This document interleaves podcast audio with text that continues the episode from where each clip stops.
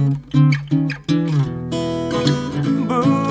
化放送ポッドキャスト QR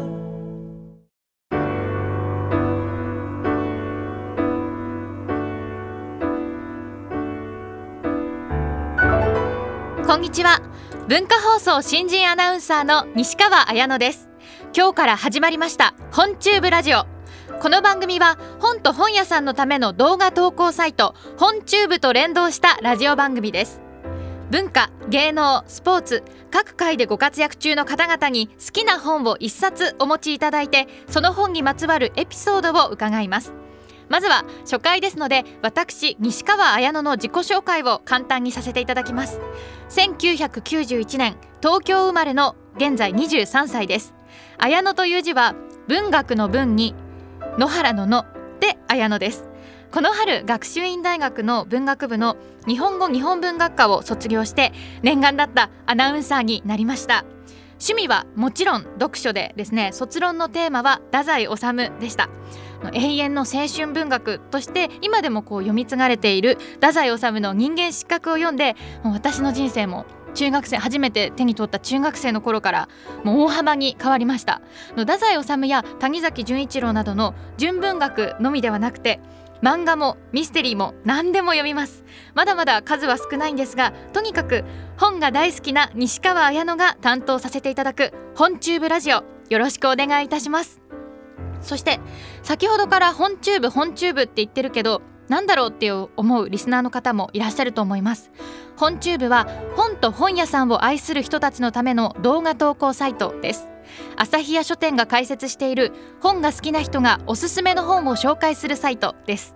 本チューブで検索していただくとすぐに見つかりますのでご覧ください。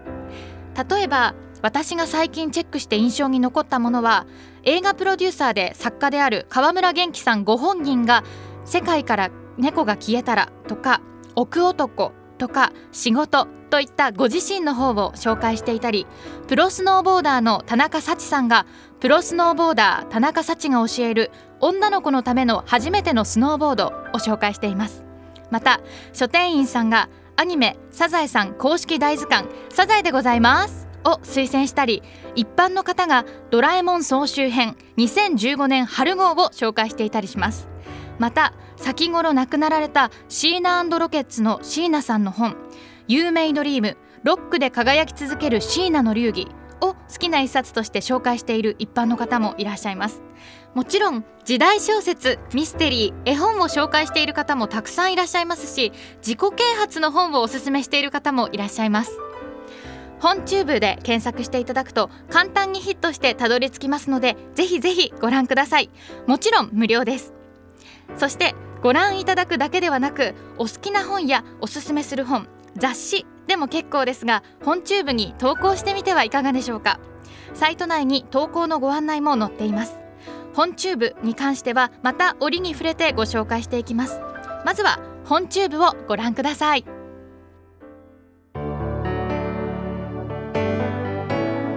本チューブラジオ素敵な一冊教えてください。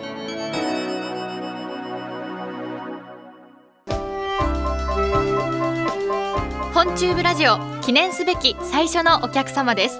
文化放送の朝の顔朝の声。福井健二グッモギのパーソナリティ福井健二さんをお迎えしました。よろしくお願いいたします。よろしくお願いします、えー、文化放送で、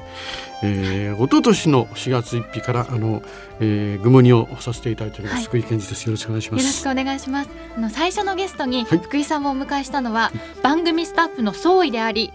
また文化放送としてもあの私のような新人アナウンサーに担当させて、はい、番組とともに私を大きく育てようと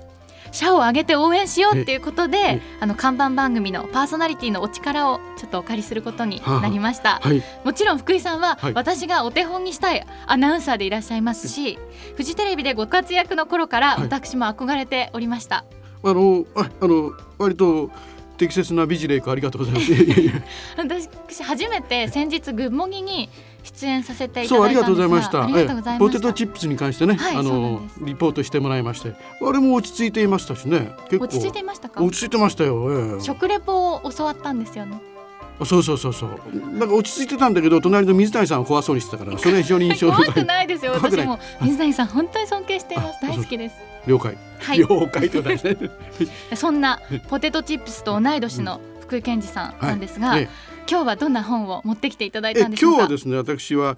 あのー大体最近文庫本を、はい。コンパクトなんで文庫本をよく読んでるんですが、しかもその、えー仕事上雑学に関するようなものをね、はい。えー結構今、えー興味深いということで今日は樋口清之さんの「関東人と関西人」という本を、はい。えー今日はちょっとご紹介したいかなという感じで持ってきました。はい。はい二つの歴史二つの文化って書いてありますけれども、はいはい。確かにその関西の方と関東では、うん。いろいろなこう食事のあの味だったりとか、違う印象があります。ね私ちょっとずっと東京なので、あそうだよね。あんまり関西の文化に触れたことはないんですが、食文化っていうのはね、はい。40数年前に私広島から、えー東京に来て、はい。一番のカルチャーショックが蕎麦屋のつゆの濃さ。これはねもうその時あの慶応だったから日吉の駅前で食べた立ち食いそば、ポーッとつゆ見て「なんじゃこれはつゆが焦げとるやんか」っていう感じのねあの色に度肝を抜かれたって感じしますよね。ええ。そういうようなこまあ、そういったこともねあの含めて、はい。えー結構あの西の方じゃ土壌の専門店はないとかねまあ、いろんなそういえば広島に土壌専門店なかったな。浅草ではよく見るから、はい。そういうレベルでなるほどなるほどというね。これが結構あの放送にチラチラっと使えたりなんかするんで、そういったことも含めてね雑学系の本をね結構、はい。最近読んでますね。あそういったところ本からそういった知識を得ていたんですね。そうですあのネットでもインターネットでもあの、だいぶこう検索すると調べられるんですが、行き着くところね深いところはね本じゃないとダメ。うん、やっぱり本はかなり必要ですよだからね。ネットはちょっと表面的にはね情報収集できるんですけどもうちょい調べたいなと思ってやっぱり本が一番やっぱりね、えー専門ジャンルですからね。正しいね知識が得られますもんね。はいはいはい。先ほどもおっしゃっていたように、あの福井さん広島のご出身ということで、ええ。あの中学高校は広島の名門、修道にいらっしゃったということなんですが、男子校なんですけどね。男子校なんですか？一応受験校で。はい。もううん学年のうん高校2年の時かなもう学年で4番ぐらいになったんだよ。君はもう完全に東大だよと一回だけ言われたことあるけどちょっとね東大はちょっともう難しかったですよね。はいその頃にあの放送部に所属していらっしゃったんですか？もうね中小中高大とずっと放送部。今はこう結構雑学の本を中心にお読みになるということだったんですが、ええその中学生高校生あるいは大学生の時はどんなご本を読んでいやっぱりあらっしゃったんですか？の中高大ま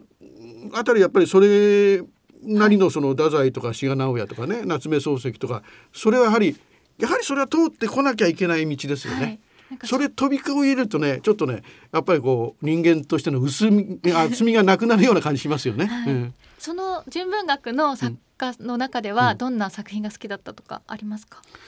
えーとねえーまああのオーソドックスですけどおまあ一番初めにこうズキンときたのがあの、えー夏目漱石の「心あたり」ですよね。ああの辺からああこういう読み方をするんだな純文学はというのがだんだん分かってきたという感じですよね。はい。うん。なるほど。ありがとうございます。今日のゲスト福井健二さんがお選びになった一冊は樋口清之さんの関東人と関西人でした。福井さん今日はありがとうございました。どうもありがとうございました。本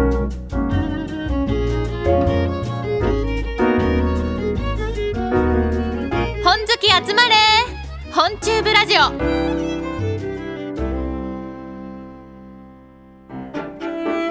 私はこの春大学を卒業したばかりのほやほやの社会人1年生ですが私よりもっと若い現役の女子高生のグループチームシンデレラがシンデレラフェスという大きなイベントを国立代々木競技場第一体育館で開催しました。そのリポートをします。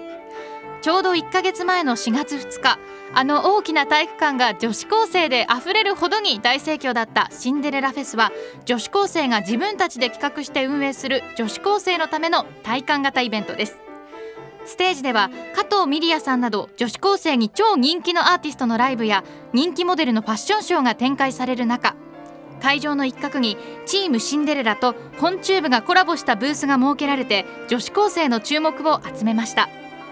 ここでは本を交換して作ろうリトル本屋さんという企画がありましてこちらは女子高生が読み終わった本を持ってくると店員さんがおすすめの新しい本と交換してもらえて持参した本で小さい本屋を作ろうという企画です。